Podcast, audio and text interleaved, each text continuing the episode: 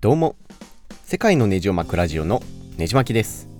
今回は名曲紹介コーナーということでサマーソニックフェスティバル2019年に出演予定のレッチリことレッドホットチリペッパーズを紹介したいと思います。レッチリですね。洋楽ロックバンドの中では日本でもかなり知名度が高い方なんじゃないでしょうか。僕もですね、えー、同期がサマソニのチケットを取ってくれたので大阪でレッチリを見ることができそうです。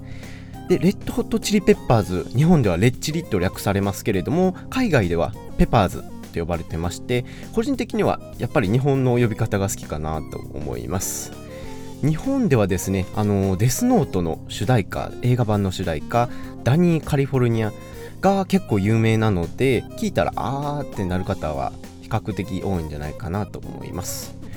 僕も洋楽を聴き始めた中学生の頃にこのデスノートの主題歌のダニー・カリフォルニアをよく聞いてましたね。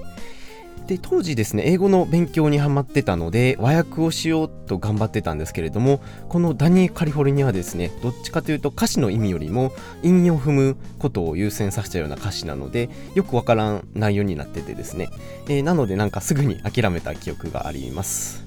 で今日紹介するですね「アザーサイド」っていう曲は、えー、ゆっくりな曲調で歌詞も聞き取りやすいので英語の勉強にもわりかしいいんじゃないかなと思います。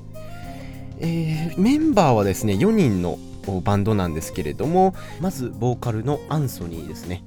えー、バラードも激しいロックもできるようなすごいボーカルなんですけれども声もですねよく聞くとなんだかんだですごく綺麗な声をしています。他には、え、ベースのですねフリーっていうすごくやんちゃなベーシストがいるんですけれども、まあ、そのやんちゃな風貌だけじゃなくてもうテクニックもすごくえー、しっかりしてですね、えー、世界でもかなり有名なベーシストになります。他にはギターのジョシュですね、えー、ギターフレーズ本当に印象的で、えまあ、レッチリといえばこのギターっていうのはもう外せないですね。えー、最後にチャドっていう背の高い、えー、ドラムがいるんですけれどもこれも他のバンドにはない結構力強くて、えー、なおかつなんか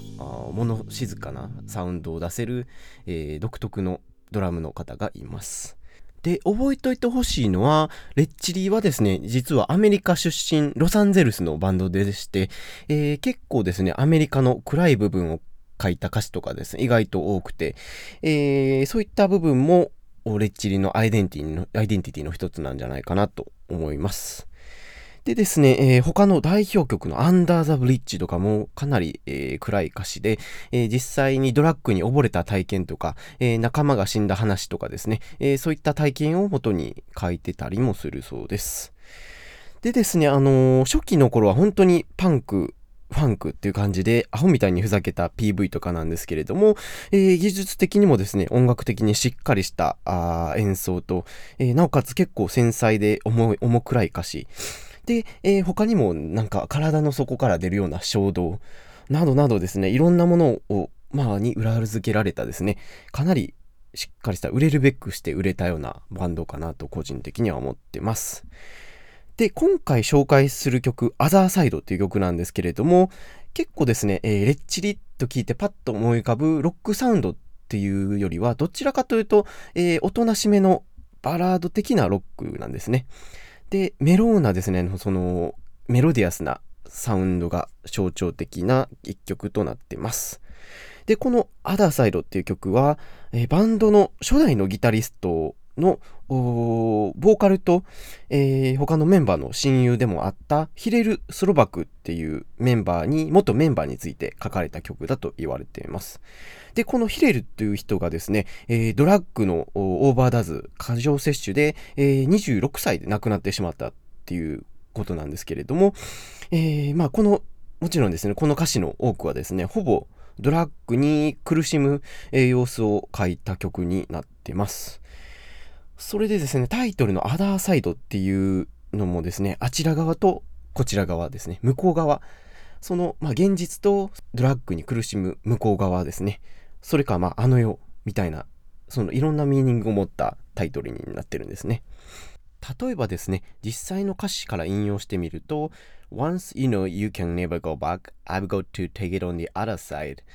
という感じで、一度知ってしまったらもう戻れない。向こう側で苦しまなきゃならない。っていう感じで結構苦しみを書いた歌詞になってて、えー、このですね、えー、フレーズは何回も歌詞に登場しまして、I've got to take it on the other side, take it on the other side, take it on, take it on っていう感じで、えー、結構じっくりと苦しんでしまうような様子が書かれてたり、他にも Pour my life into a paper cup. The ashtray is full and I'm spilling my guts. っていう感じで紙コップに人生を注いで満杯の灰皿に、えー、内臓をこぼしているみたいな歌詞になっててですね。結構そのドラッグに体を蝕まれて、えー、苦しんでいる様子が延々と続いたりします。でレッチリといえばですねどちらかというと初期のガチャガチャしたファンクで、えー、パンクな曲が目立つんですけれども僕個人としてはですねレッチリと聞いて思い浮かぶのは、えー、重くて暗めのメロウな曲がですね個人的には思い浮かびますということで、えー、アダーサイド聞いたことがない方、ぜひこのですね、えー、紹介を聞いて、えー、歌詞も含めて楽しんでいただければなと思います。で、最後にですね、レッチリ初心者の方に向けておすすめのアルバムを3つ紹介しようと思います。で、えー、一番ですね、聴きやすいかなと個人的に思うのは、カリフォルニケーションっていうですね、えー、かなりヒットしたアルバムですね。えー、このアダサイドの曲も入ってて、なおかつ、えー、パラレルユニバースとか、アラウンドワールドとか、えー、代表曲がボンボン入ってるアルバムなので、えー、ぜひこれから入門してみてください。え次にですね、えおすすめしたいのが、ブラッド・シュガー・セックス・マジックっていう、まあ、これもだいぶ変わったアルバムなんですけれども、え非常に正直とっきとっつきづらいです。でもですね、このえー、ギタリストのファンクなギターがですね、他のアルバムですね、まあ最近でもなかなか見ないほどの高演奏で、えー、なおかつですね、代表曲の Under the Bridge も入ってるので、えー、まあそのちょっとレッチリに慣れてきた方にはぜひ聴いていただきたいアルバムとなってます。なんかギターの概念がですね、本当に、え、大きく変わるようなアルバムになってます。で3つ目におすすめするのがライドインライブインハイドパークっていうライブアルバムですね、えー、ロンドンのライドロンドンのハイドパークっていう巨大な公園で行われたライブなんですけれども、まあ、僕もですねこのハイドパークはロンドンに世界一周旅行中行った時に行ったんですけれども本当にですねロンドン市民が楽しむようなニューヨークでいう、あのー、ニューヨークにもこんな公園ありますけれどもセントラルパークですねあれに似た感じになってますまあ、そこで行われたライブになってまして本当に代表曲のオンパレードで、えーね、レッチリのそのライブのうまさとギターとドラムとボーカルとベースと絡み合い、えー、叩き合いが見れるようなアルバムになっておりますので、えー、初心者の方にもかなりおすすめのアルバムになってます。はい。ということで、えー、サマソにですね、今回20周年を迎えるということで、ぜひ行かれる方はお祭り気分を一緒に楽しみましょう。あとですね、そのサマーソニックフェスティバル、えー、初めての試みということで、YouTube でそのライブの様子が生放送されるということです。なのでですね、えー、実際行けない方もパソコンとかですね、お茶の間で冷房に、えー、浸りつつ、えー、レッチの演奏が聴けるということなので、えー、ぜひ逃さず見ていただけたらなと思います。これはですね、あのフジロックもこの間までライブ演奏をライブ生中継をやってたんですけれども、えまあ、あのサマーソニックも真似をしてやる今年からやるっていうことみたいで、え同じくですねあのソフトバンク株式会社があライブの配信生中継を行うみたいです。まあ、この機会、本当にですね、えー、貴重な体験となりますので、えー、洋楽好きじゃない方もぜひチェックしていただけたらなと思います。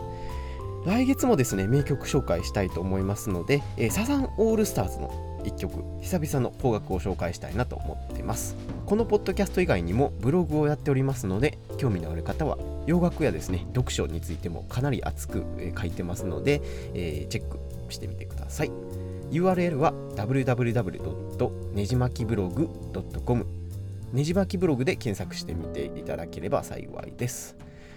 このポッドキャストを iTunes や iPhone で聞いていただいている方は、ぜひ評価やレビューをいただけたらなと思います。では、次のエピソードでお会いしましょう。